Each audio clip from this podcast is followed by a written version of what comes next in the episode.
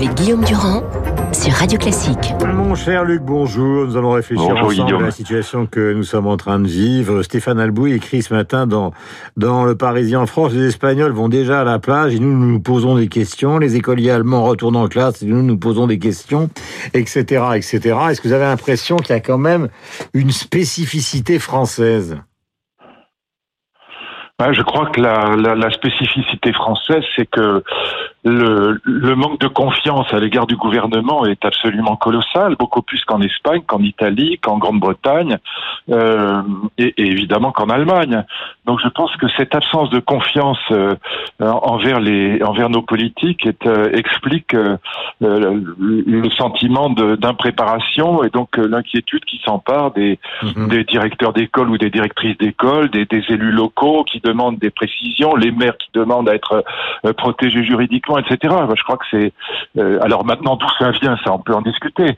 Mais quand vous regardez les Bah, le chiffres, je les regardais hier, c'est fascinant. C'est le péché originel du masque, en fait.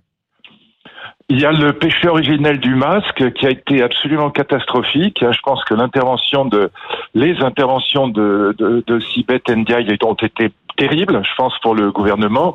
Euh, dire que les masques, et puis tous ceux qui ont dit que les masques ne servaient à rien, alors que vous avez peut-être vu ça, il y a, y a deux études américaines qui sont sorties euh, euh, cette semaine et qui disent que le confinement était euh, euh, en, en un sens inutile si on avait eu des masques, que le, le port du masque était plus efficace que le confinement. En tout cas, ce qui est sûr, c'est que le masque est, est indispensable. Et puis la deuxième, le deuxième effet dévastateur pour nos, nos dirigeants politiques. Encore une fois, je porte pas de jugement, je constate simplement, c'est pas une, une question de jugement moral, mais c'est la comparaison avec l'Allemagne, évidemment. La comparaison avec l'Allemagne a été terrible. Il y a Quatre fois trois moins fois de morts. plus de morts. hein. Voilà, pardon? Quatre fois moins de morts, dit Christian Saint-Etienne, et une production. Oui, quatre fois moins de morts et donc euh, sans motif euh, génétique particulier évidemment, simplement le fait que Madame Merkel a géré la, la situation de manière, il faut bien le dire, assez géniale. Voilà, quatre fois moins de morts et donc euh, la- les unes de la presse sur l'Allemagne ont été absolument terribles pour notre gouvernement parce que euh, y compris le Monde qui dit voilà qu'est- qu'est-ce qui s'est passé, pourquoi, voilà. Donc l'affaire des masques et puis la comparaison avec l'Allemagne fait que le manque de confiance aujourd'hui est tel que personnellement je suis assez inquiet euh, pas seulement sur le plan sanitaire et économique, mais sur le plan politique, parce qu'il va y avoir des, des enquêtes parlementaires, mais il va y avoir aussi probablement des associations qui vont vouloir déposer des plaintes. Et donc je pense que sur le plan politique, la France va sortir en tutu, si j'ose dire. Est-ce que vous avez le sentiment c'est une sorte d'autoportrait de nous-mêmes, c'est-à-dire euh, en face un gouvernement, vous le disiez, enfin c'est votre point de vue, euh, pas préparé, et d'autre côté des Français indisciplinés. euh, euh, Est-ce que c'est un peu, c'est la question que je posais à Philippe Douste-Blazy, une sorte de double méfiance entre les uns et les autres, quoi? Bah, les Français ont été très disciplinés en fait. hein. quand on regarde la- la- même le taux de contravention euh, infligé au- au- par la police, on s'aperçoit que, en gros, si on fait le calcul, il est assez clair hein, que, que 95% des Français ont été largement aussi disciplinés que les Allemands, largement. Hmm. Et donc, euh, ce, ce- cette espèce jouer sur cette carte-là, jouer sur cette carte-là est une erreur, puisqu'ils ont... Oui, c'est une erreur. Alors que, que maintenant il y a une société de défiance généralisée, comme avait dit Stéphane Fuchs, vous savez, il y a, il y a déjà dix ans, euh, ça c'est vrai. Ça c'est vrai qu'il y a, il y a de toute façon une, une très très grande défiance. Donc ça, ça c'est une des caractéristiques de la France depuis longtemps. hein. C'est pas spécifique à la période actuelle. Il y a, une- il y a une, il y a une, déf- une défiance très grande à l'égard des, des journalistes, à l'égard des élites, à l'égard des politiques. Ouais, Vous le voyez dans le mouvement des Gilets jaunes, hein, qui est un mouvement très clairement anti-élite. Et donc ça, c'est pas une nouveauté. Ça, c'est vrai. Il y a, il y a une base qui est, si je puis dire, mauvaise. Bon, mais mais il y a il y a l'affaire des masques et il y a la comparaison avec l'Allemagne qui fait que le la défiance euh, a, a augmenté. 80 ou 90 des, des Allemands font confiance à un outil, à, à Madame Merkel. Bon, euh, là en France, euh, on en est très très loin évidemment, et, et c'est encore une fois préoccupant pour la suite. Voilà, je pense que si la question de l'union nationale, bon, qui est évidemment délirante, il n'y aura pas d'union nationale, mais ça indique quelque chose. C'est le, le sentiment qu'il va falloir, sur le plan politique, répondre à cette défiance euh, sur le plan strictement politique. Enfin, avec un peut-être un, un nouveau gouvernement qui soit plus crédible, euh, qui soit. Vous vous souvenez de Macron déclarant c'est formidable, on est des amateurs. Bah, c'est c'est pas absolument formidable. Donc je pense qu'il aurait Mhm. aujourd'hui intérêt à s'entourer de poids lourds sur le plan autant de la société civile que sur le plan politique, des élus locaux, des, des gens qui soient des grands responsables et qui soient capables Sauf que de ça va être très difficile parce qu'une grande partie de l'opposition, et on va le voir au Sénat cet après-midi, est vent debout contre la politique du gouvernement. Et des gens comme François Barouin, par exemple, ont dit qu'il était hors de question de monter à bord. A-t-il dit C'est son point de vue. Évidemment. C'est pour ça, pour ça que je, je ne crois pas du tout à l'Union nationale. Hein. J'ai toujours dit que le centre était incapable de faire l'Union nationale. Euh, L'Union nationale, ça veut dire qu'un un président de droite après appelle un premier ministre de gauche ou le contraire. Bon, bah, donc le centre ne peut pas faire ça par définition. en revanche, euh, si Macron euh, était capable de s'entourer de, de, poids lourds et non pas d'amateurs inconnus, de zombies, comme c'est le cas aujourd'hui, parce que à part trois ou quatre ministres, on connaît même pas leur nom, mmh. et je pense que c'est un vrai vrai problème. Je le dis d'ailleurs depuis deux ans. Euh, la, la démocratie suppose qu'on se reconnaisse fût pour critiquer dans la classe politique. Aujourd'hui, c'est pas le cas. On se reconnaît pas mm. dans des gens qu'on ne connaît même pas. Mm. On connaît même pas leur nom, Guillaume. Quand voulez-vous qu'on on peut même pas les critiquer au début, alors au, début justement, les Français ont choisi ce renouvellement. C'est-à-dire qu'ils ont voulu. Non, rien choisi. Non, mais, ils ont voulu C'est même pas 25% de la, la France. Non, mais d'accord, mais la victoire. Non, mais je suis je suis pas l'avocat d'Emmanuel Macron. Je, je, converse avec vous. Les Français ont choisi successivement de se débarrasser de Nicolas Sarkozy, de François Hollande, et dans un espèce de tour de passe-passe, Emmanuel Macron a été élu. Et puis tout d'un coup, effectivement, cette défiance s'installe. Mais de toute façon, depuis que le quinquennat existe, euh, il y a un problème institutionnel puisque les Français élisent quelqu'un qu'ils ont envie d'abattre. Ça a été le cas de Sarkozy, de Hollande et maintenant Macron. Non, non, mais c'est, pardon, excusez-moi, mais c'est, c'est, c'est, c'est, faux. Euh, les Français n'ont pas élu euh, Macron, c'est pas vrai. Euh, c'est, c'est au, au, maximum 25% d'entre eux. Donc ça, vous pouvez dire que c'est le problème de la Cinquième République, etc. Mais si vous faites le calcul, si vous regardez le premier tour, et donc je pense que les, les d'ailleurs c'était d'une certaine manière déjà le problème de Jacques Chirac en 2002. Euh, c'est, c'est très regrettable de, de ne pas comprendre que, que, que nos présidents ne comprennent pas qu'ils sont en vérité très très mal élus. Et donc, ils devraient tenir compte beaucoup plus de cette situation-là, mhm. le fait qu'ils sont très mal élus. Alors, on peut dire que c'est la faute du système. Moi, je préfère mille fois le système allemand au système français sur le plan constitutionnel. Mais euh, nos présidents sont très mal élus, Guillaume. Ils sont, sont pas du tout élus par une majorité de Français. Hein, ça, c'est l'illusion euh, majoritaire. Pas vrai. Ils sont élus maximum par 25% des Français. Donc, ils devraient comprendre tout de suite qu'il y a un problème structurel de, de défiance. En vérité, euh, les quatre grands partis politiques euh, aujourd'hui restent en dehors du que ce soit l'extrême droite, l'extrême gauche, les socialistes ou les ou les républicains, ils sont en dehors du gouvernement. Donc voilà pourquoi je dis l'union nationale n'est pas possible, oublions. Mais néanmoins, je pense que euh, moi, je n'ai pas de conseil à donner à Macron. De toute façon, il, il m'écoute évidemment pas, mais il a raison d'ailleurs. Mais si si si j'étais à sa place, pour parler comme dans les hôpitaux psychiatriques, si j'étais président de la République, je m'entourerais de poids lourds, de gens qu'on connaît, de gens de, de compétences, que ce soit de société civile ou que ce soit politique. Encore une fois, des, voilà, ah. des, des, gens comme euh, Raffarin, comme Védrine, des gens, alors on peut aimer ou pas aimer, mais qu'on connaît mhm. et qui ont, qui ont une expérience politique forte, si vous voulez. Je pense que c'est le seul moyen de sortir de la crise. Rien ne dit qu'il l'accepterait. Mes questions maintenant, Luc, philosophe de la liberté.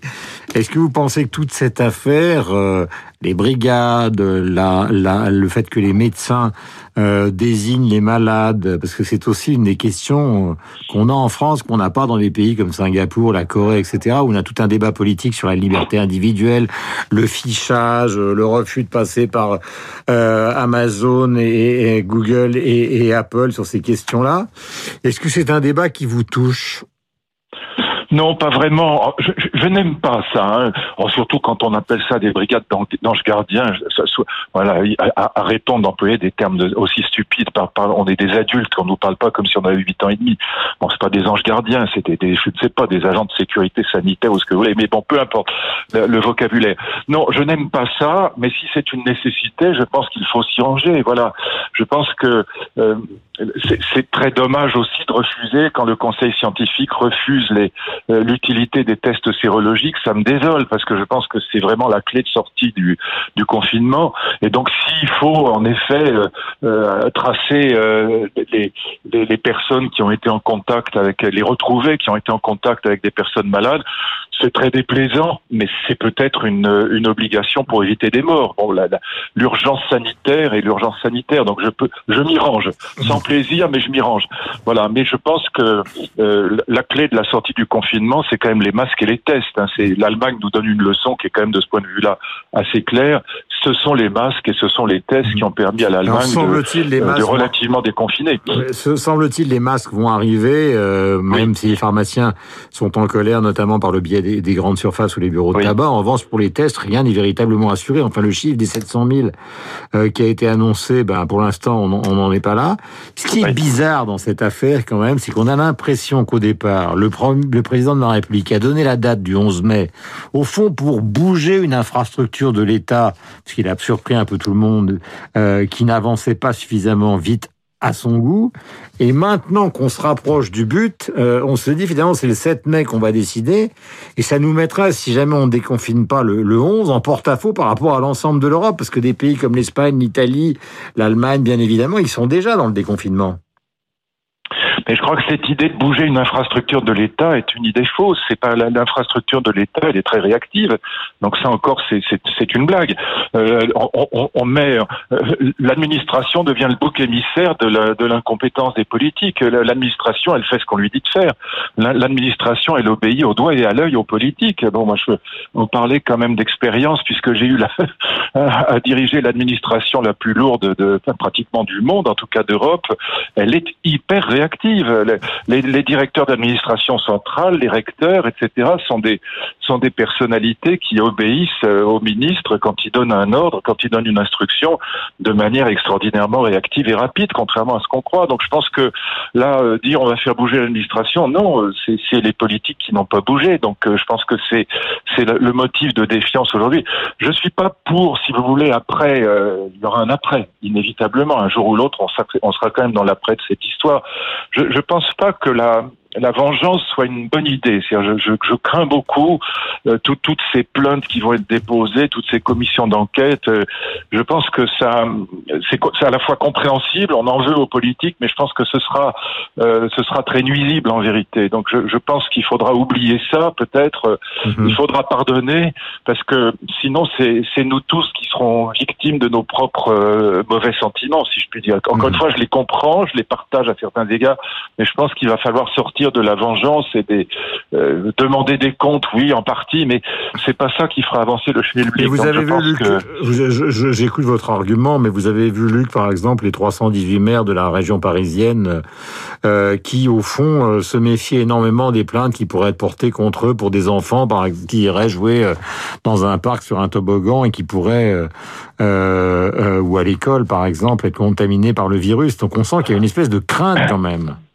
Oui, là, là, ils ont tort. Hein. Sur le plan juridique, ils ne risquent absolument rien. Alors on peut préciser les choses pour leur faire plaisir, mais sur le plan constitutionnel, sur le plan juridique, sur le, point de vue du Conseil d'État, pour que des maires soient mis en cause, il faut que leur action nuisible soit volontaire et en connaissance de cause, ce qui évidemment ne sera pas le cas. Bon, donc euh, je pense pas qu'on puisse euh, reprocher aux maires euh, d'être dans une logique de déconfinement qui est décidée par le président de la République. Donc je crois pas. Je crois que cette inquiétude est, est en fait, d'un point de vue judiciaire et juridique, elle est pas, elle ne me semble pas légitime. Maintenant, si vraiment ils ont des inquiétudes, euh, c'est pas très difficile de, préciser les choses et puis de les rassurer.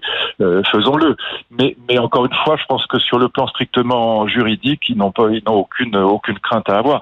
Ce qui est vrai en revanche, c'est que euh, c'est une très bonne décision de la part d'Edouard Philippe d'avoir repoussé la rentrée des collèges et des lycées, euh, enfin l'essentiel des collèges, c'est le quatrième, troisième, euh, et puis des, des lycées en juin. Il a très très bien fait de prendre cette décision.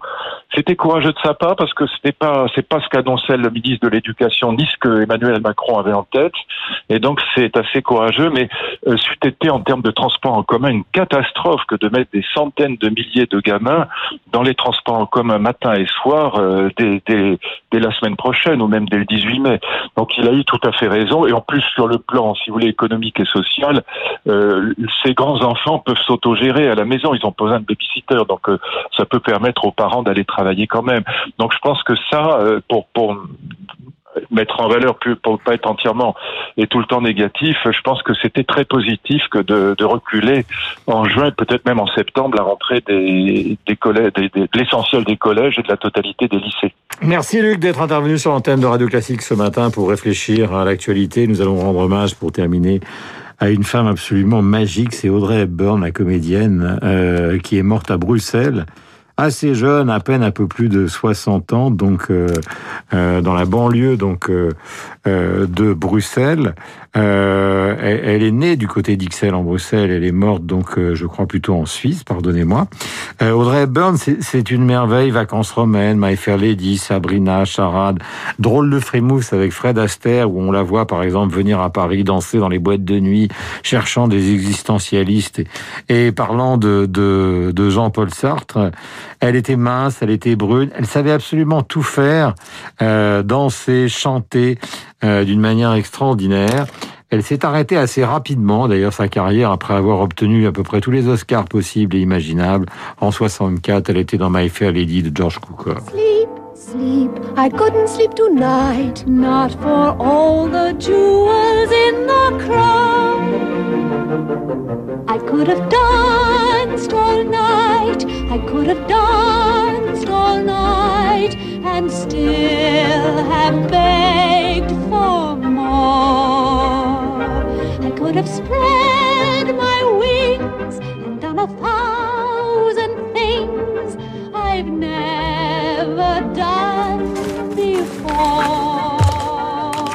Voilà, avec Rex Harrison, son partenaire. D'ailleurs, elle a eu des partenaires euh, tous plus extraordinaires les uns que les autres. Fred Astaire, Cary Grant ou Rex Harrison. Dans ce film, nous avons rendez-vous avec Béatrice Mouedine, euh, qui, vous savez, dirige le site de Radio Classique pour avoir les dernières informations.